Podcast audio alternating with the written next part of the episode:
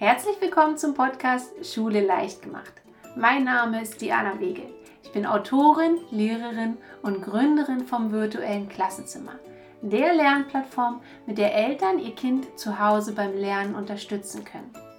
Hier in diesem Podcast geht es darum, wie Kinder mit Freude und Spaß lernen.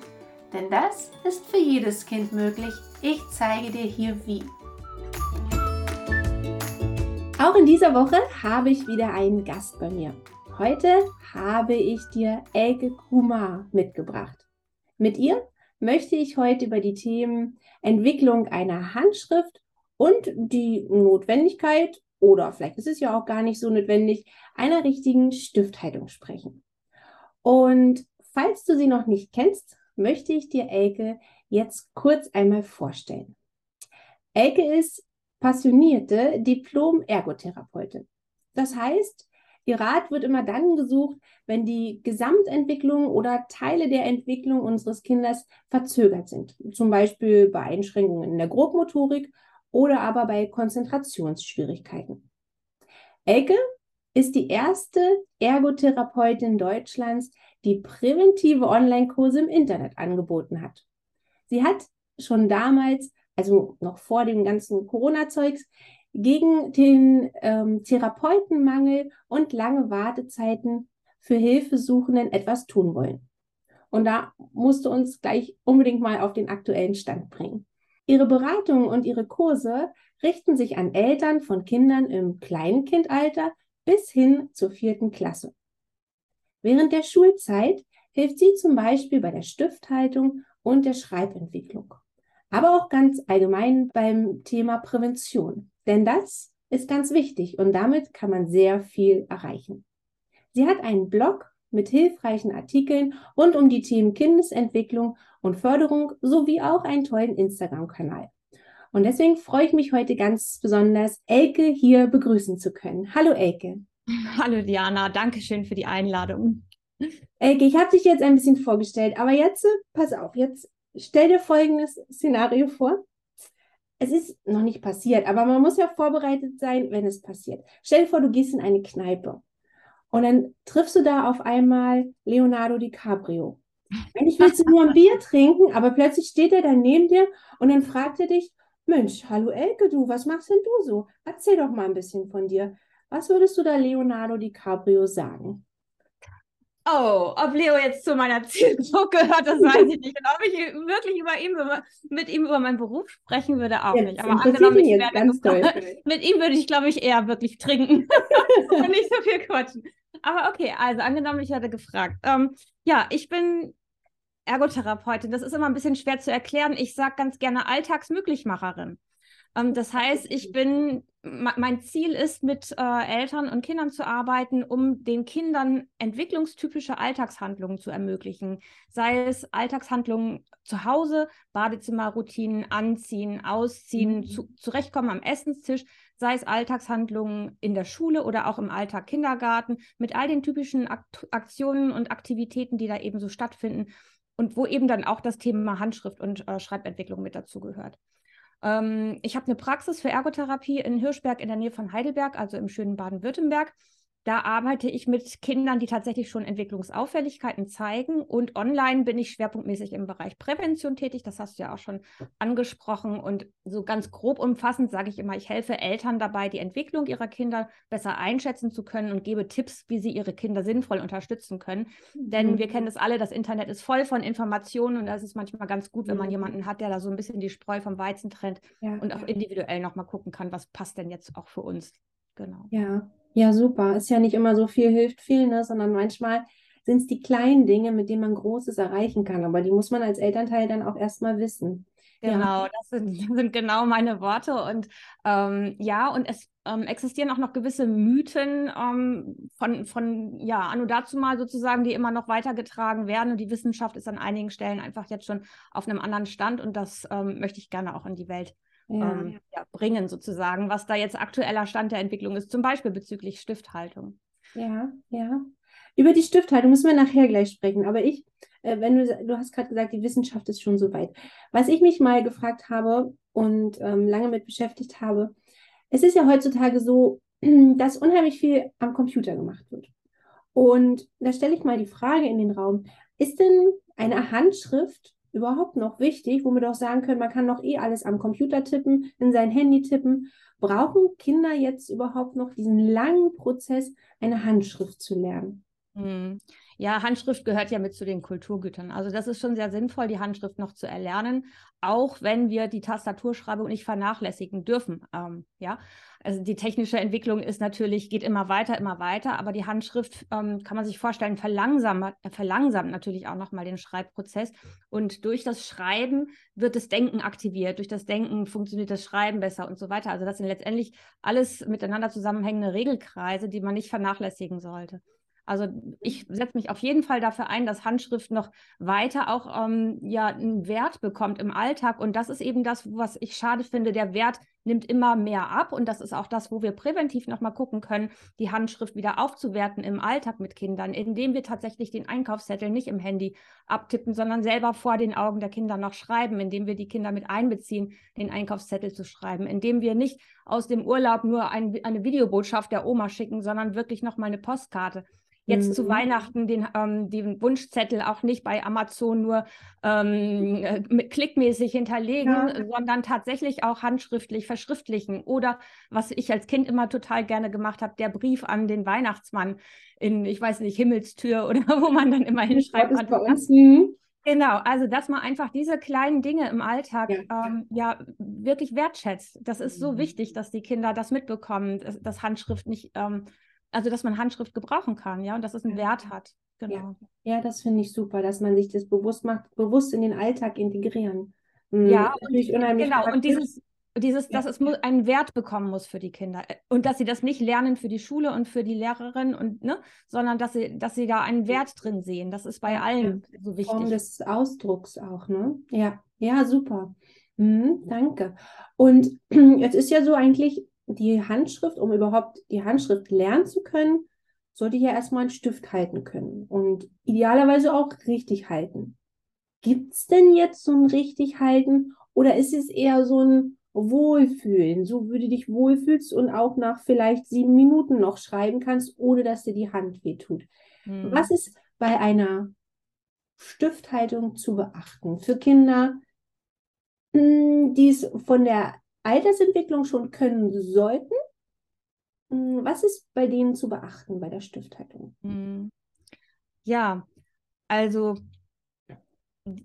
durch, ich sag mal, durch Instagram und so weiter werden viele Altersangaben verbreitet, die auch nicht unbedingt so passen und auch viele Mythen verbreitet, die auch nicht so unbedingt passen. Früher war es tatsächlich so, da ist man davon ausgegangen, dass der klassische Dreipunktgriff, also der Stift wird von den drei Fingern gehalten, ruht auf dem Mittelfinger, wird von den anderen beiden Fingern ähm, seitlich nochmal gehalten und die letzten beiden Finger werden eingeklappt. Das ist der Dreipunktgriff. Ja, der hat ja. eine maximale Flexibilität bei einer ähm, geringen Fixation, sage ich jetzt mal, ja. Mhm. Und das ist ja das Ziel, das die Kinder erreichen sollen. Sie sollen hier locker lassen können und hier die Beweglichkeit bei gleichzeitig nicht zu starkem Druck nach unten, weil es mhm. muss ja der mhm. Arm-Hand-Transport noch klappen sozusagen. Mhm. Das ist ja mhm. das Ziel, was wir dann spätestens in der ersten Klasse, äh, allerspätestens in der zweiten Klasse dann erreichen wollen, dass sie da eine gewisse Lockerheit und Automation erreicht haben.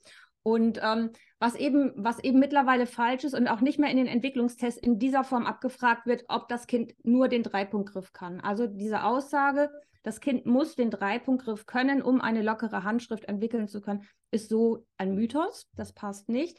Ähm, man geht von den sogenannten beweglichen Feingriffen aus. Also dazu gehört auch der Dreipunktgriff, mhm. aber man kann auch mit vier Fingern den Stift halten und die Bewegung kommt aus den Endgelenken. Ich kann auch hier die Schulter ruhen lassen, den Ellenbogen auflegen, das Handgelenk auflegen und hier schreiben. Das macht nur einen sehr geringen Unterschied.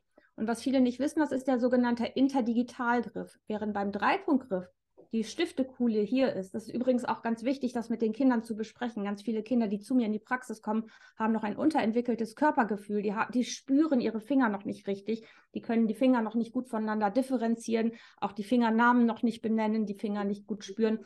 Ähm, also die Hand nochmal zu erkunden. Und das hier ist die Stiftekuhle beim Dreipunktgriff die ja. letzten beiden Finger mal nicht mit und tschüss. Also immer, wenn man es ein bisschen spielerisch verpackt, ähm, gelingt es dann auch ein bisschen leichter. Ja. Und beim Interdigitalgriff ist die Stiftekuhle hier.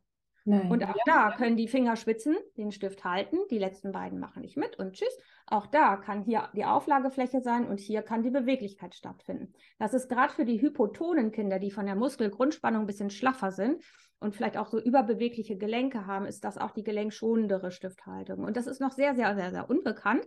Ähm, ist ja. aber sehr schön, ne? man sieht, man kann auch so mit dem Stift spielen, der fällt nicht aus der Hand, während wenn man hier mit dem Stift spielt, der auch ganz schnell wieder weg ist. Ne? genau. Übrigens habe ich jetzt gerade irgendeinen Stift genommen, das ja. ist natürlich jetzt nicht unbedingt der idealste Stift für Kinder. Ja, über den Stift ne? wollte ich nachher auch noch mit dir sprechen, ja. Ach, das ist ja jetzt für mich auch wirklich sehr spannend. Mhm. Genau, danke, dass du das ja. sagst, weil ich habe in meinen Online-Kursen ganz viele ErzieherInnen und LehrerInnen, die ja. mir sagen, wir, wir haben in der, in, in, der, in der Ausbildung oder im Studium gelernt, wie wir Lesen, Schreiben, Rechnen beibringen. Aber was die Kinder, was wir tun können, wenn die Kinder den Stift so halten, das wissen wir nicht. Und in den Köpfen ist immer noch, es muss der Dreipunktgriff sein, damit das mit der Handschrift klappt. Und dieser Zusammenhang ist so in der Form äh, nicht korrekt. Und wenn wir mal auf Instagram gibt es ja viele Kreative, die da Mal- und Bastelaktionen machen oder Handlettering ist gerade wieder so aktuell. Da sieht man ja. viele, die ne, in den kleinen ja. Videos oder in den ähm, Views dann eben zeigen, wie sie dann irgendwas malen oder basteln. Man sieht viele Erwachsene, die auch einen Daumenübergriff haben oder eben Vierpunktgriff haben und die kommen sehr gut zurecht. Also die Frage ist immer, kommen die Kinder denn damit gut zurecht? Also ähm, ermüdet die Hand schnell, ja oder nein? Ähm, es gibt auch viele Kinder, die zu mir in die Praxis kommen, die haben zwar eintrainiert den Dreipunktgriff, aber sie machen dann zum Beispiel die Be Bewegung von hier oder die Bewegung von hier. Mhm. Also da ist viel mehr Schulter- und Ellenbogengelenk noch beteiligt, als es eigentlich sein müsste. Und dann ist das das eigentliche Problem. Also ich gucke viel mehr ähm, darauf, von wo kommt die Bewegung, als ähm, wie sieht die Stifthaltung aus. Natürlich insgesamt, man muss das Gefühl haben, das Kind kommt damit zurecht und kommt zum Ergebnis. Wenn das Ergebnis nicht stimmt, dann gibt es halt verschiedene Stellschrauben und Bausteine, wo wir dann nochmal hingucken müssen. Die Stifthaltung ist ein Baustein von mehreren. Mhm. Also das finde ich äh, doch jetzt, ich muss nur nachfragen. Also äh, der Daumenübergriff ist also gar nicht, das ist kein Problem, wenn das Kind. Ähm, wenn das Kind damit zurechtkommt, wenn es sehr fixiert ist und eine sehr starke Spannung noch dazu ja. kommt. Ja, es gibt auch Kinder, die eine Körperwahrnehmungsschwierigkeit haben, die spüren gar nicht so richtig, wo ist die Auflagefläche zum Stift. Die müssen dann Kompensation, kompensatorisch mehr drücken, um die Auflagefläche zu spüren überhaupt. Ja, also von der Körperwahrnehmung her. Und wenn das dann verkrampft ist, natürlich, dann gibt es einen Behandlungsbedarf. Da muss man immer fragen, warum ist das so? Dann stelle ich fest, aha, die spüren die Finger gar nicht richtig. Ne? Dann können wir Körperwahrnehmungsübungen machen, solche Geschichten. Aber wenn die damit gut zurechtkommen und hier, also es ist mehr Anforderung hier im Mittelhandbereich, das ist klar, ja. Aber dann gibt es eben mhm. Menschen, die kommen damit gut zurecht und es gibt Menschen, die kommen damit nicht gut zurecht. Und allein das ist eigentlich das ausschlaggebende Kriterium. Okay, okay. Genau. Und ich, ich muss nochmal fragen, ich ja, habe immer gedacht, ähm, wenn der Mittelfinger äh, mitgegriffen wird, dass ja. das so ein ähm, Indiz dafür ist, weil der äh, Mittelfinger ist ja ein bisschen, ein bisschen länger als der Zeigefinger. Und da habe ich immer gedacht, die ha Kinder haben noch nicht genug Power im, äh, im Zeigefinger drin und deswegen ja. nehmen die den Mittelfinger mit, damit die he helfen kann, diesen Stift zu führen. Ja. Und dass das so ein Zwischenschritt ist und irgendwann hat der Zeigefinger auch genug Power und dann kann der Mittelfinger nach unten rutschen. Ich habe gedacht, das ist eine Übergangsphase. Ja, aber das andere ist nicht unbedingt gefühlt nicht unbedingt ähm, äh, ähm, wie soll ich sagen, äh, hemmt nicht unbedingt das Ziel. Also es gibt, wie gesagt, auch viele Erwachsene, die gut mit einer anderen Stifthaltung als Dreipunkthaltung mhm. zurechtgekommen sind. Zu mir in die Praxis kommen dann die Eltern und sagen, ähm, die, die Mütter ja meistens, sagen, ja, ja, ich weiß, ich, ähm, ich habe auch keine richtige Stifthaltung. Da frage ich immer, ja, und hatten Sie Probleme? Und ganz oft kommt dann raus, nö, Probleme hatte ich nie. Ja, und mhm. dann ist das auch gar kein Thema. Und wenn das, wenn der Mittelfinger führt und die Kinder kommen damit zurecht, okay. Aber eben Stiftdruck, Stifthaltung, Stiftführung, kommt, also kommt das, ähm, kommt das Kind ähm, zu einem vernünftigen Ergebnis. Das sind eben diese Kriterien und vor allem vom wo kommt die Bewegung. Wenn die Kinder damit gut zurechtkommen, ist alles wunderbar. Aber wenn es dann eben so eine ganz steile Stifthaltung ist oder der Daumenübergriff und dann eine sehr verkrampfte Stifthaltung, sollte man auf jeden Fall ein bisschen genauer hinschauen, auch mal gucken, ja, kann das Kind variieren in den Interdigitalgriff zum mhm. Beispiel ähm, oder auch nicht. Spannend. Ähm, Genau, was wollte ich noch sagen? Und ähm, ja, jetzt bin ich schon wieder. genau. Aber so dieses, genau, also was mir eben wichtig ist, dass wir nicht immer nur Dreipunktgriff, Dreipunktgriff, Dreipunktgriff. Natürlich, ich zeige den Kindern auch den Dreipunktgriff und so Stiftverdickungen oder auch Spezialstifte, wo eben da schon so vor, ja, ja. ähm, Plätze sind, die sind auch nach wie vor okay. Aber wenn die Kinder damit überhaupt nicht zurechtkommen mhm. und die mh, hm, Entwicklung das eben so sagt, dass der Daumen den Zeigefinger berührt oder dass der Mittelfinger ein bisschen weiter vorne ist, ähm, mhm. ähm, dann ist das auch okay, wenn die Kinder damit zurechtkommen. Das ist zum Beispiel auch der Unterschied zwischen diesem Pelikanstift und einem Stabilo. Äh, der Stabilo hat auch unterschiedliche Positionen. Da ist der Zeigefinger viel weiter vorne als dieser hier. Ja. Kindliche Hände sind halt sehr unterschiedlich, ja. Wenn wir mal überlegen, wir kommen von hier, ne, so kommen wir aus dem Bauch der Mama raus. Die Hände ja. sind gebeugt sozusagen, ja, die Daumen einwärts gedreht. Und dann im Laufe der Entwicklung äh, entwickeln wir immer mehr Außenrotationen, so auch bei der Hand. Und idealerweise rotiert die Hand nach außen und dann sind wir in der Lage, auch den, ähm, ja, den guten, Drei, den guten Dreipunktgriff ähm, zu machen, sozusagen. Bei vielen Kindern kippt die Hand noch so. Also wenn man merkt, der Daumen ist noch unten zum Beispiel, das ist auch so ein Signal, da sollte man ein bisschen mh, mm, ja, nochmal genauer hinschauen, sozusagen. Alles, was die Handöffnung fördert, Balance-Spiele, Eierlaufen mit dem Löffel mhm. und so solche Geschichten, alles, was die Außendrehung fördert, ähm, unterstützt auch die ähm, Stifthaltung. Mhm. Ja. Ja, und mittlerweile, das ist tatsächlich so, früher hat man den Dreipunktgriff noch in den Entwicklungstests abgefragt. Mittlerweile ist die Frage eben, ob das Kind mit den Fingerspitzen einen beweglichen Feingriff ähm, entwickelt hat, sozusagen. Ach, genau. so simuliert, ne? Ja, gibt viel mehr Spielraum. Genau, genau. Und der Druck ist auch dann nicht mehr so stark. Ne? Also ähm, wenn, wenn das eigentlich zurechtkommt, aber es sieht nur ein bisschen anders aus als ein Dreipunktgriff, dann müssen wir da jetzt nicht unbedingt, wenn es nur das ist, ein Therapiekind draus machen. Und das sind dann auch so Sachen, wo dann oftmals eine ganz kurze ähm, Elternberatung schon ähm, total in Ordnung ist oder ein Fünferrezept für die Ergotherapie, dass wir einfach mal drauf gucken, ähm, ist das denn ein Thema, was, was ähm, wirklich Beachtung bekommen sollte oder kann man das Kind so laufen lassen? Ne? Und dann ist da okay. ganz viel Sicherheit und Klarheit einfach auch nochmal da. Dann können wir alle aufatmen, ah ja, wir können das tatsächlich so lassen. Ja, ja. Ähm, ja. Genau. Okay. Und wenn Eltern jetzt mit meinem Kind so vier Jahre und jetzt äh, ne, nicht mehr die Faust, sondern es entwickelt sich, es macht jetzt etwas, sollten sie schon das ansteuern, diesen Dreipunktgriff, oder einfach das Kind mal machen lassen und gucken, wo der Weg hingeht? Ja, also ich würde den, also von der normalen Entwicklung ist das ja so, dass man gar nicht so viel erklären und zeigen muss, sondern die Kinder würden das ja von sich heraus auch entwickeln, ja, sei es mit einem Stift oder mit Werkzeug im Werkzeuggebrauch, was halt wichtig ist, den Kindern auch Gelegenheiten zum Ausprobieren und Üben zu geben, also ihnen auch wirklich Scheren in die Hand, Hände zu geben, Stifte in die Hände zu geben und dann nicht nur standardmäßig die empfohlenen Stifte, sondern auch mal dicke Stifte, dünne Stifte, lange Stifte, kurze Stifte, mhm. äh, Wachsmalstifte, mhm. Pinsel, äh, unterschiedliche Festigkeiten, unterschiedliche Farben, Formen, wie auch immer. Also dieser Umgang mit Varianz, äh, dass die Kinder das erleben können, um dann sozusagen herauszufinden, oh, das klappt ja mit dem besser oder wenn ich das so halte und so weiter. Ansonsten ja gerne auch immer mal ich sage, geleitete Entdeckung dazu. Also nicht korrigieren, aber motivieren. So, ne? Ja. Probier doch mal, wie ist denn das, wenn du das so machst? Und nicht, nee, das ist die falsche Stifthaltung, du musst das so und so machen. Ne? Also es ist immer ein bisschen die Frage, wie verkauft man das ganze Thema äh, mit solchen Stiften, wo das schon ein bisschen vorgegeben ist, da kann man, da macht die Entdeckung noch ein bisschen mehr Spaß. Ne? Dann muss man sagen, ach guck mal, das fühlt sich ja ganz anders an, hier, da, wo der Zeigefinger hinkommt. Und da unten, spür mal, wie fühlt sich das denn an? Ne? Mhm. Ne? Also so ein bisschen gemeinsam auf die Entdeckungsreise gehen. Aha, oder was ich auch ganz gerne sage, Fingersofa. Also sei es diese Stiftaufsätze, die es dann eben ja auch gibt. Ne? Ja. Auf die Stifte so draufsetzen kann. Ich habe jetzt hier gerade einen.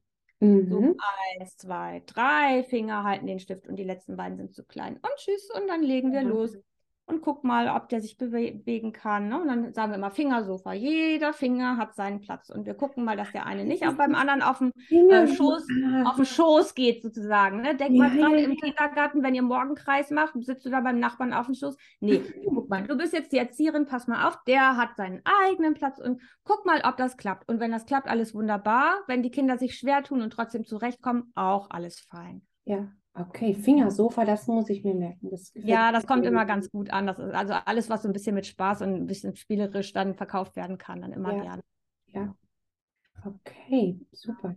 Ich habe, ähm, ich hatte das gar nicht als feste Frage, aber wo ich dich hier habe, und ich glaube, du hast bestimmt eine Meinung dazu. Es ist häufig in der Schule so, dass zuerst die Druckschrift und dann die Schreibschrift geübt wird. Ja.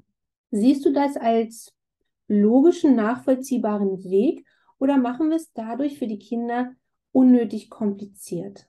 Mhm. Also für die Kinder, die ich betreue in meiner Ergotherapie, und das sind ja in der Regel auch die Kinder, die ein bisschen mehr Schwierigkeiten haben in Entwicklungsschritten und in der Wahrnehmung, für die ist es tatsächlich der richtige Weg. Mhm. Weil die mhm. haben oftmals noch Schwierigkeiten mit den Grundmustern ähm, der Schrift. Waagerechte, senkrechte, schräge Linien, Rundungen, Bewegungsrichtungswechsel. Und wenn wir dann an die Schreibschrift denken, da sind viele Schwünge, viele Richtungswechsel drin. Das mhm. ist für, für, die von der räumlichen Wahrnehmung her noch äh, ziemlich schwierig. Ich hätte da eine Folie, die wir dazu teilen können zum Thema Druckschrift, wenn du möchtest. Ja, sehr gerne. Ähm, genau, wir müssen nur ein bisschen die Zeit im Blick behalten. Manchmal, wenn ich so in, in the mood bin, dann aber stopp mich da gerne auch. Ja. Also ich muss mal gerade gucken. Ich hatte nämlich mal letztens für eine Selbsthilfegruppe einen Vortrag gehalten und da bietet sich vielleicht die eine Folie an, denke ich mir gerade. Ähm, wo ist sie? Doch weiter hinten. Genau, hier der graphomotorische Schwierigkeitsgrad. Ne? Äh, da sieht man das vielleicht nochmal auch ganz gut von, von den Druckbuchstaben her, ja, dass es eben mhm. unterschiedliche Schwierigkeitsgrade sind für die Kinder. Also ob sie schon in der Lage sind, waagerechte und senkrechte Striche zu malen, ob sie schon in der Lage sind, Schräglinien zu malen, mhm. ob sie in der Lage sind, Bögen zu malen, einen oder aber auch hier, dann geht der Bogen rein und dann muss ich aber in der Richtung wieder wechseln. Ich muss wieder raus und nochmal wieder den Bogen dran setzen, zum Beispiel, ja. Also hier die orangefarbenen Buchstaben sind in der Regel die einfacheren Buchstaben vom graphomotorischen Schwierigkeitsgrad her und äh, die mit den Richtungsänderungen sind die schwersten Buchstaben sozusagen. Ne? Also da dafür das K ist der Endgegner, hätte ich jetzt gedacht. Ja, K sind die ähm, Schräglinien, ähm, mhm. aber hier kommen noch die Richtungsänderungen mit dazu. Das ist für, die, für viele Kinder dann noch mal schwerer. Wenn wir jetzt da noch mal gucken, vielleicht so von, mal gucken, kommt das da noch? Hm. Ja, genau. Also das ist so ein bisschen so der Weg, ne? dass wir erst die mhm. waagerechten und senkrechten ähm, Striche können und dann, was noch ganz spannend ist, ähm, zum Beispiel hier äh, waagerechte und senkrechte Striche. Und wenn wir dann jetzt uns das Quadrat anschauen, das ist ja eigentlich nur aus waagerechten und senkrechten Strichen zusammengesetzt. Das kommt aber von der Entwicklung später, auch wenn jetzt hier ähm, drei bis vier Jahre steht. Das mhm. kommt von der Entwicklung ähm, ähm, später als diese selektiven Striche. Warum? Weil das eine Konstruktionsleistung ist. Also die Einzelfertigkeiten müssen zusammengesetzt werden und müssen konstruiert werden zu diesem Gesamten. Und so sind auch Buchstaben sind letztendlich ein Ergebnis von Konstruktion. Ja, und wenn wir hier vielleicht noch mal gucken, auch was gehört eigentlich ähm, alles mit dazu zur Handschrift, das ist ähm, von, von der Basiskompetenz, wäre es ganz gut, wenn die Kinder schon ausmalen, abmalen und malen können, weil das Schreiben sozusagen dann ein Folgeprozess ist mhm. von der Entwicklung her. Aber eben Stiftmotorik, Graphomotorik, die Basismuster der Stift Schrift sind wichtig und aber auch eine Auge-Hand-Koordination, Hand-Finger-Motorik, Gesamtkörpermotorik mhm. und vor mhm. allem eben das Thema Wahrnehmung, Handlungsplanung. Und Handlungsplanung, das ist das, worauf ich ähm, hinaus wollte, dass es eben ein Konstruktionsprozess ist und das ist was Kognitives. Ne? Nichts Motorisches in erster Linie, sondern was Kognitives. Ja. Genau.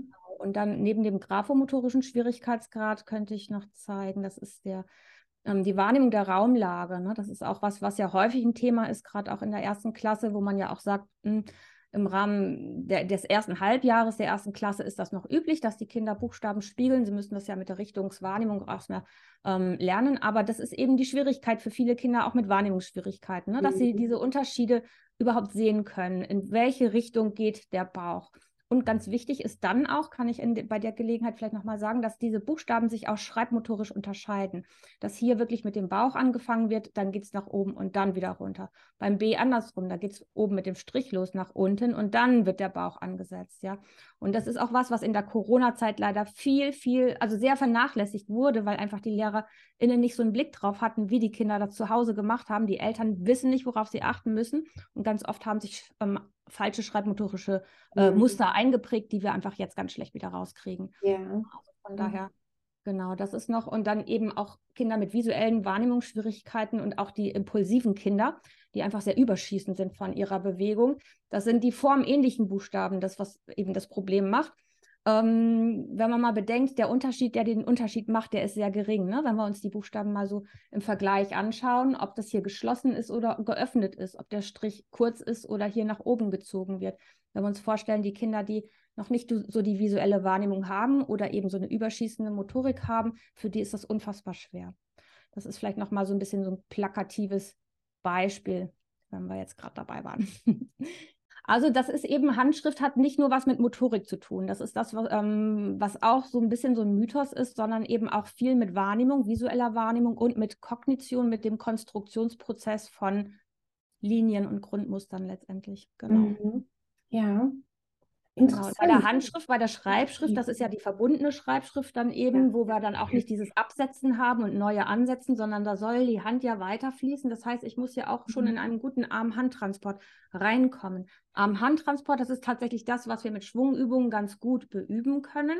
Mhm. Auch das mhm. Überkreuzen von Linien, Richtungsänderungen kann man mit Schwungübungen gut üben. Aber Schwungübungen ist auch nur ein einzelner Förderaspekt von ganz vielen. Mit Schwungübungen üben wir nicht per se eine flüssige Handschrift, wenn das eigentliche Problem ist, bestimmte Buchstaben miteinander zu verbinden, sondern mit Schwungübungen haben wir eher so diesen Arm-Hand-Transport und dieses ähm, äh, ich folge einer Linie und ich lasse die Linien überkreuzen, mache so Schlaufen und so solche ja, Geschichten. Ja. Okay. Das ist das mit den Schwungübungen. Aber auch da, Schwungübungen werden so teilweise auch über Social Media als so das Allerheilmittel irgendwie ähm, beschrieben. Und äh, ja, ganz viele Eltern, wenn die Kinder Schwierigkeiten haben mit der Handschrift, die googeln dann äh, Schwungübungen kostenlos. Ne? Und, aber äh, da, damit okay. hat man nur einen ganz, ganz, ganz, ganz kleinen Teil. Ja, und deswegen sage ich, manchmal macht es Sinn, wirklich nochmal eine Fachperson draufschauen mhm. zu lassen, damit man als Elternteil eine Idee hat, okay, welchen Bereich machen, mach, wo macht es denn wirklich Sinn zu ja. üben? Ne? Sind wir überhaupt richtig mit den Schwungübungen? Und wenn man dann erstmal so eine wieder, ne? Idee so hat, dann kann man viele Dinge auch zu Hause fortführen. Da muss man nicht unbedingt eine Ergotherapie haben, ja, wenn es nicht wirklich einen ähm, Krankheitswert hat. Aber mit so ein paar Ideen und Tipps äh, kommt man dann auch schon ganz gut ja, weiter. Ja, super. Sehr schön. Vielen Dank für die Einblicke. Elke, ich würde gerne jetzt ein paar konkrete Fallbeispiele mit dir besprechen. Zwei Fallbeispiele habe ich mitgebracht, die würde ich dir mal vorstellen von Eltern und äh, bin ganz gespannt, was du den Eltern hier an dieser Stelle raten würdest. Ja? Ähm, das erste Beispiel. Mein Sohn, vier Jahre in dem Fall, nimmt mal die rechte Hand und mal die linke Hand. Wie mhm. weiß ich denn jetzt, ob er Rechts- oder Linkshänder ist? Hm. Ja, das äh, betrifft das Thema Händigkeit. Also Händigkeit ist ja was, was ähm, ja bei manchen Kindern schon sehr früh äh, zu erkennen ist, bei manchen später. Man sagt eigentlich, dass bis zum Alter von vier Jahren die Kinder eine eindeutige Händigkeit bei einhändigen Tätigkeiten ähm, erkennen lassen sollten, in Anführungsstrichen oder andersrum, äh, die Mehrzahl der Kinder ähm, bei der, bei der Mehr Mehrzahl der Kinder ist das so. Das ist der sogenannte Meilenstein mit vier Jahren. Das heißt, mehr als 50 Prozent der Kinder haben eine eindeutige Händigkeit in dem Alter entwickelt. Wenn sie das mit fünf Jahren noch nicht entwickelt haben, gehören sie zu den letzten fünf bis zehn Prozent. Und dann ist spätestens dann, ähm, man spricht da von Grenzsteincharakter, also spätestens dann sollte nach dem Warum geschaut werden und sollte abgeklärt werden, ob da ähm, mehr dahinter steckt im Sinne von Entwicklungsauffälligkeiten. Ähm, man kann sich an Ergotherapiepraxen mit spezieller Ausrichtung auf das Thema Händigkeit, Händigkeitsdiagnostik ähm, richten. In erster Linie natürlich immer die kinderärztliche Praxis ansprechen, aber es ist immer ganz gut, wenn man vor Ort schon mal ein bisschen die Fühler ausgestreckt hat, wo gibt es denn entsprechend spezialisierte Praxen, um da nochmal wirklich mh, ja, einen fokussierten Blick drauf zu werfen Händigkeitsdiagnostik, hoppala, Entschuldigung, Händigkeitsdiagnostik ist was, was man nicht mal ebenso im Tür- und Angelgespräch äh, klären kann und auch nicht nur vom Haarwirbel äh, abhängig machen sollte oder ich weiß nicht, was da wieder für komische Tipps im Instagram äh, erkennbar sind. Also Händigkeitsdiagnostik ist wirklich eine Fortbildung über mehrere Tage. Ja. Ähm, ist wirklich auch, weil wenn man die Kinder auf eine falsche Hand prägt, das kann wirklich nachteilige Folgen haben, von Konzentrationsstörungen bis Raumlageschwierigkeiten bis hin zu ähm, Symptomen äh, in Richtung Leserechtschreibschwäche. Also von daher, wer da noch eben Unsicherheiten hat, gerne auch an die Fachpersonen wenden. Wie gesagt, bis vier ist so der Meilenstein-Charakter. Ab da muss man jetzt noch nicht super panisch werden, aber könnte sich schon mal einfach zum Thema informieren die Kinder unterstützen, indem sie viel Handlungs- und Wahrnehmungserfahrung machen können, weil die Kinder müssen sich erstmal erfahren, wie fühlt sich die rechte Hand an, wenn die was macht, wie fühlt sich die linke Hand an bei einhändigen Tätigkeiten, bei zweihändigen Tätigkeiten. Ähm, es bietet sich auch an, eben Material zur Verfügung zu stellen, wie Schrauben, Baufix, Konstruktor. Das ist so ein mhm. klassisches mhm. Konstruktionsspielzeug, wo eine Haltehand, eine Arbeitshand, ne, wo die Kinder ja. rausfinden müssen, aha, mit der klappt das irgendwie besser, wenn ich das mit der mache und irgendwie mit der nicht so richtig oder andersrum. Ja.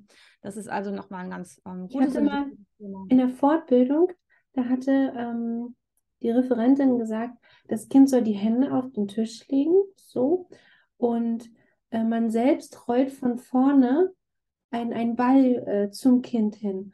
Und dann schaut man, mit welcher Hand das Kind zugreift und das ist die äh, stärkere, die dominantere Hand. Mhm. Was macht dieser äh, Tipp äh, für dich? Ist das eine Sache, die man so ausprobieren könnte oder ist das sehr oberflächlich? Ja, es ist halt ein klitzekleiner Ausschnitt von ganz, ganz vielen. Eine Händigkeitsdiagnostik umfasst viel, viel, viel, viel mehr Situationen, ja. äh, unterscheidet auch nochmal ähm, kulturell geprägte Aktivitäten und kulturell nicht geprägte Aktivitäten. Es gibt auch mindestens zehn unterschiedliche Gründe, warum Kinder noch keine ausgereifte Händigkeit entwickelt haben. Professor Dr. Elke Kraus ist da vielleicht eine gute Ansprechpartnerin, auch von der Fachliteratur her. Mhm. Genau, also das, das ist nicht allein damit sozusagen ja, geklärt. Ja, Wichtig ja. ist auch, also eine mögliche Ursache ist dieses äh, Nicht-Kreuzen können der Körpermittellinie sozusagen, ja.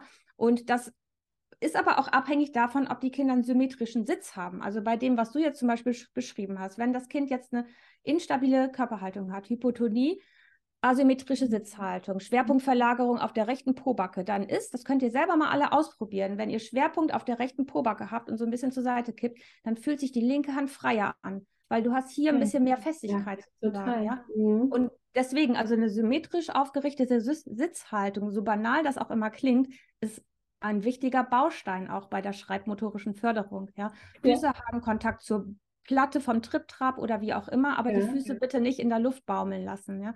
ähm, da die Basis von unten her aufbauen, symmetrischen Sitz herstellen und genau, also das ist mhm. immer so.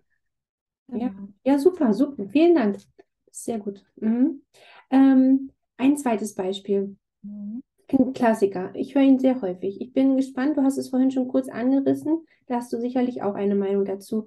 Ähm, die Frage ist oder das Problem, mein Kind verwechselt immer das B und das D miteinander. Es schreibt zum Beispiel statt dem Wort baden, ne, da, daben. Mhm. Ähm, was können wir machen, dass mein Kind äh, das B und das D nicht mehr verwechselt?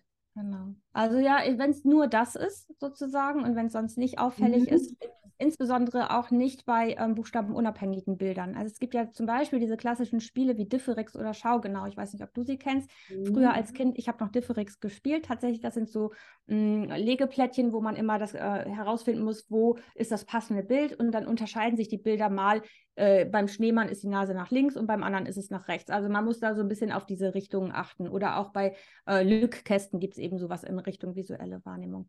Ähm, genau, also wenn das eben nur bei Buchstaben ist und alles noch im Rahmen der ersten, des ersten Halbjahres der ersten Klasse, dann würde ich sagen, erstmal relax, weil die Kinder müssen das erstmal lernen, ja, die Raumlage, die Richtung. Wenn wir uns vorstellen, sie lernen im Laufe der Entwicklung das ist eine Teetasse oder ein Kakaobecher, egal ob die, der Becher auf dem Kopf steht oder ob der Becher, ne, ob der Henkel vom Becher auf der rechten Seite ist oder auf der linken Seite, es ist immer mein Kakaobecher. Ne? Das bleibt der, ja. egal wie rum. Ja. Bei Buchstaben ist das plötzlich nicht mehr egal. Das müssen sie erstmal lernen und erfahren. Mhm. Wenn das aber über das erste halbe Jahr hinaus ein größeres Problem ist, dann sollte man das äh, ja auch nochmal genauer anschauen lassen. Da kann eine visuelle Wahrnehmungsstörung dahinter stecken. Das ist das, was ich in der Praxis dann nochmal noch mal abkläre sozusagen. Ähm, wichtig ist auch immer einmal zum Augenarzt dann gehen, ähm, weil das ist auch kein rein schreibmotorisches Problem oder es muss nicht primär ein schreibmotorisches Problem sein, es kann auch einfach ein Wahrnehmungsproblem sein. Äh, mhm. Äh, Sehen passiert im Gehirn, das ist auch noch was, was man wissen muss oder verstehen muss. Ähm, beim Sehprozess spielen natürlich die Augen eine wichtige Rolle, weil hier kommen die Informationen rein, sie müssen weitergeleitet werden. Hier müssen sie interpretiert und verarbeitet werden. Also die erste Abklärungsstelle ist immer, sind die Augen als Strukturen in Ordnung, also Augenarzt abklären sozusagen. Wenn das Problem immer noch besteht, dann ist es vermutlich eben ein Wahrnehmungsproblem, äh, wie das Ganze eben verarbeitet wird sozusagen. Und das ist äh, nochmal eine andere Baustelle. Da sind dann eben wieder der ErgotherapeutInnen gefragt oder eben auch Praxis für Funktionaloptometrie kann man da nochmal mit involvieren, je nach Ausprägungsgrad. Das schaue ich mir dann auch individuell an. Aber was mir vorhin eben auch nochmal wichtig war zu sagen, dass sich die Buchstaben auch schreibmotorisch unterscheiden. Viele Kinder machen immer nur einen Kreis mhm. und einen Strich und basteln die irgendwie so zusammen. Ja, ja? Also ja. sie sollten in einen Schreibfluss reinkommen und die Buchstaben sollten sich auch schreibmotorisch unterscheiden damit ähm, das einfach insgesamt eine bessere Klarheit hat. Ja, ja, super. Sehr schön. Vielen Dank. Das war auch nochmal ein guter Impuls.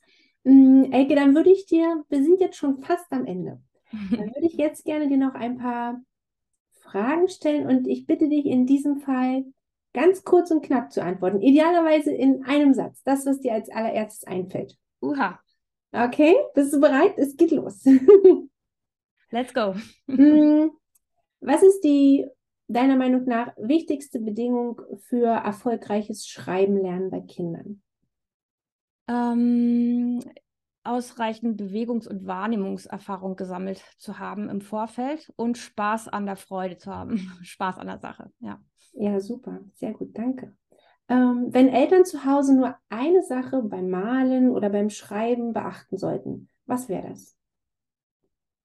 Ja, auch ähm, nicht korrigieren, sondern motivieren, lass es Spaß machen. Also Zettel und Papieraufgaben mit dem Stift am Tisch sitzend, auf dem, äh, ja, am Tisch sitzend, haben die schon so viel im Vorschulunterricht, in der Schule.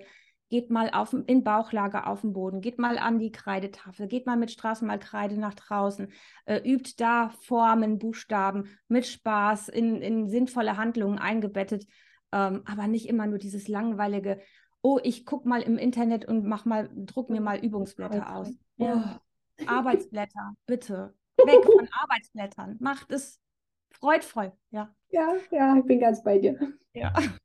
Vielleicht jetzt äh, sagst du genau das Gleiche. Was sollte Schule, was sollte man an Schule unbedingt anpassen, um Kindern das ähm, Schreiben, das Malen äh, zu erleichtern? Ähm, ja, eigentlich ähnliches, ja, aber natürlich ist es da schwerer umzusetzen. Ähm, Hast den magischen Zauberstab bekommst du jetzt, kannst dir alles wünschen. Mhm. Mhm. Also insgesamt würde ich mir wünschen, dass Schule, also dass mehr Bewegung in die Schule kommt. Es gibt ein schönes Buch, Bewegt euch Schule von Dorothea Beidel, die ganz tolle Ideen hat, wie das passieren kann. Also die Körperwahrnehmung, das ist auch, ähm, was jetzt sich immer mehr zeigt, Motoriktests mussten abgeändert werden, weil die Kinder nicht mehr die motorischen Leistungen zeigen, wie noch vor ein paar Jahren beispielsweise. Corona hat es uns gezeigt, mhm. die ganzen präventiven Angebote, Freizeitsport und so, alles weggefallen. Das zeigt sich alles jetzt. Die Kinder haben mangelnde Bewegungserfahrung, mangelnde Körpererfahrung, spüren ihren Körper nicht mehr und dabei ist die Feinmotorik so wichtig. Äh, in Corona-Zeiten, sie saßen oft am Laptop und so weiter, aus Verzweiflung, aus Hilflosigkeit natürlich. Äh, das war halt dann aber nicht nur ein, zwei, drei Tage, das ging über einen unfassbar langen Zeitraum. Und dieser Zeitraum im Kontext einer kindlichen Entwicklung, der macht einfach was. Mhm. Ja, Entwicklung ist nicht was und auch Schulreife oder äh, Schreiben können ist nicht was, was automatisch aus der Genetik heraus passiert. Das ist auch noch wichtig zu verstehen, sondern ein sogenannter adaptiver Prozess, der auf Vorläuferfähigkeiten aufbaut und viel auch von den Umgebungsfaktoren abhängig ist. Ähm, das finde ich wichtig, ja. Ja, super. War ein bisschen mehr als Einsatz, aber ich glaube, es war nochmal ein wichtiger. Ja, es war mir ein Anliegen. Danke, dass ich durfte. ähm, ich weiß nicht, ob du eine Antwort hast. Wahrscheinlich nicht. Aber versuch mal. Der perfekte Stift für einen Erstklässler. Oh, ja, der wäre möglichst variationsreich, der wäre lustig, der hätte ähm, vielleicht Lichter, äh, würde blinken, der ich hätte. Kann Ende auch sagen, wo ich den kaufen kann, ne? Also. Ja, der, ich wurde letztens angefragt, einen Fragebogen auszufüllen für eine Produktion eben eines solchen Stiftes mit genau diesen Fragen. Ja. Also vielleicht passiert da ja demnächst noch mal was. Oh ja. Nee, aber wichtig ist auch, es gibt nicht den einen Stift, der für alle Kinder passt. Das kann ich vielleicht an der Stelle nochmal sagen. Ähm, auch wenn ich zum Beispiel in meinem Blog hier und da mal Stifteempfehlungen gebe oder auch mal so einen lustigen Stift jetzt hier mal in die Kamera gezeigt habe, das ist nicht für jedes Kind was. Geht also mit den Kindern tatsächlich in ein Schreibwarengeschäft rein und lasst die Kinder ausprobieren. Äh, es gibt immer noch die Geschäfte, die auch qualifizierte Beratung anbieten. Auch in vielen Ergotherapiepraxen kann man Stifteerprobung ähm, durchführen und nochmal gucken, wie liegt dieser Stift bei meinem Kind in der Hand. Das ist beim einen Kind vielleicht so, beim anderen Kind wieder anders. Also das muss man immer gucken, wie ist gerade so die Handstellung, wie ist die Stifthaltung. Das, hm. es gibt nicht den einen Stift, der für alle passt. Gemeinsam ausprobieren, mit dem Kind sprechen, wie fühlt es sich an? Ins Tun kommen, ins Tun kommen, angucken und nicht einfach nur im Internet bestellen, weil der gerade irgendwie tolle Bewertungen bekommen hat. Ja, okay. Das ist einfach diese Gefahr jetzt im Internet. Ja. Oder wir warten noch ein kleines bisschen, bis der Glitzerstift, der... Maybe, aber der wird auch nicht für alle Kinder passen. Schade. Okay. Genau. Ähm, Elke, wen sollte ich unbedingt mal hier im Interview einladen, weil du die Arbeit, die die Person macht, unheimlich schätzt und die hier sehr bereichernd sein könnte? Dorothea Beidel, Beweg die Schule, habe ich das Buch schon erwähnt. Ich habe bei ihr ganz wunderbare Fortbildungen gemacht. Diese Frau hat mich am allermeisten inspiriert. Schreibe ich mir auf, super. Genau. Und eine letzte Frage. Wenn du als alte, weise Frau vor einer Gruppe Kinder stehst, dann erzählst du ihnen das, oh, ich damals noch Briefe geschrieben habe und als Kind an den Weihnachtsmann und ich frage, ob sie das auch noch tun. Hm, und ob wir das jetzt, wollen wir das jetzt mal zusammen machen? Ich zeige euch mal was ganz Verrücktes. Genau. Schön. Ja, das, das, Schöne ist ja, dass so Handlettering gerade wieder ein bisschen in Mode mhm. kommt. Ne? Also das ist so, ja. das kommt gerade wieder. Das, äh, wir machen etwas selbst, ne? Do it yourself und ähm, äh, einkochen, Marmelade einkochen oder wie auch immer. Und aber eben auch schöne Schrift, ne? etwas verzieren, verschnörkeln und das ist mhm. vielleicht abschließend äh, noch ein schöner Tipp vielleicht, weil ja jetzt, ich weiß nicht, wann du es ausstrahlst, aber Weihnachten steht vor der Tür, aber vielleicht auch Ostern oder Geburtstage. Ähm, was manchmal ganz gut ankommt, sind Kalligrafiestifte, weil mhm. die verleiten dazu, etwas schöner zu schreiben und das ist abgekoppelt vom Schulkontext. Ja. Und man muss, weil die ähm, Mine etwas breiter ist, man muss schon etwas ausschweifender und deutlicher die Bewegung machen, damit es nicht so ein Gewurstel wird. Vielleicht mhm. eine ganz mhm. schöne Idee. Das finde ich super. Ich habe nämlich gerade einen Blogbeitrag geschrieben, wo es um Weihnachtsgeschenke geht, die äh, nicht so abgedroschen. Da werde ich mal Kalligrafiestifte noch draufsetzen. Oh ja, genau. Sehr schön. Dann kannst du aufs Internet. Sehr gut. Elke, dann haben wir es. Wir sind durch. Ich habe äh, alle meine Fragen bin ich losgeworden. Ich bin ganz begeistert von den Impressionen, Eindrücken, die du schon alleine mir mitgegeben hast. Also ich glaube, die Eltern konnten da wirklich viel rausziehen. Und dann bleibt mir nur Danke zu sagen und an dieser Stelle uns von unseren Zuschauern und Zuhörern gleich zu verabschieden. Aber bevor ich das mache, die wollen ja vielleicht noch ein bisschen mehr. Die wollen es noch ein bisschen genauer wissen. Jetzt äh, hatten wir nicht so viel Zeit. Wenn die mehr wissen wollen, wenn die spezifische Probleme haben, wo sie da bei dir nochmal äh, das ergründen wollen, wo können die Eltern dich finden? Ja, ich bin relativ präsent tatsächlich im Internet, weil, wie gesagt, schon vor Corona ich da online was aufgebaut habe. Im Januar ging es los, im März kam Corona, also ich war gerade zur rechten Zeit da. Ähm, ich habe eine kleine Checkliste, wo man mal gucken kann, so von der Entwicklung der Hand- und Schreibmotorik kriegt man unter www.elkekumar.de slash Checkliste. Ansonsten auf meiner Homepage, da gibt es auch einen Blogbereich, da gibt es auch verschiedene Artikel zur Förderung von Mal- und Schreibmotorik, was für ähm, Gegenstände oder was für Spielmaterialien sich da eignen. Da ähm, finden sich eigentlich ganz, ganz, ganz, ganz viele Anregungen. Also wer da weiter wissen möchte, auch ein Blogartikel zu, zum Thema Händigkeit ist da nochmal verfügbar. Gerne vorbeischauen, gerne. Und auch, ähm, ja, gerne melden, wenn Fragen sind. Ja, super. Dann vielen Dank, Elke. Vielen Dank für deine Zeit und deine Eindrücke. Und dann sagen wir den äh, Zuschauern, unseren Zuhörern Tschüss und bis ganz bald. Dankeschön für das Interview und ich freue mich. Tschüss. Dir hat die Episode gefallen? Dann freue ich mich riesig über eine Bewertung von dir. Das hilft, damit auch andere Eltern diesen Podcast hier finden können. Und vielleicht sehen wir beide uns ja schon bald im virtuellen Klassenzimmer.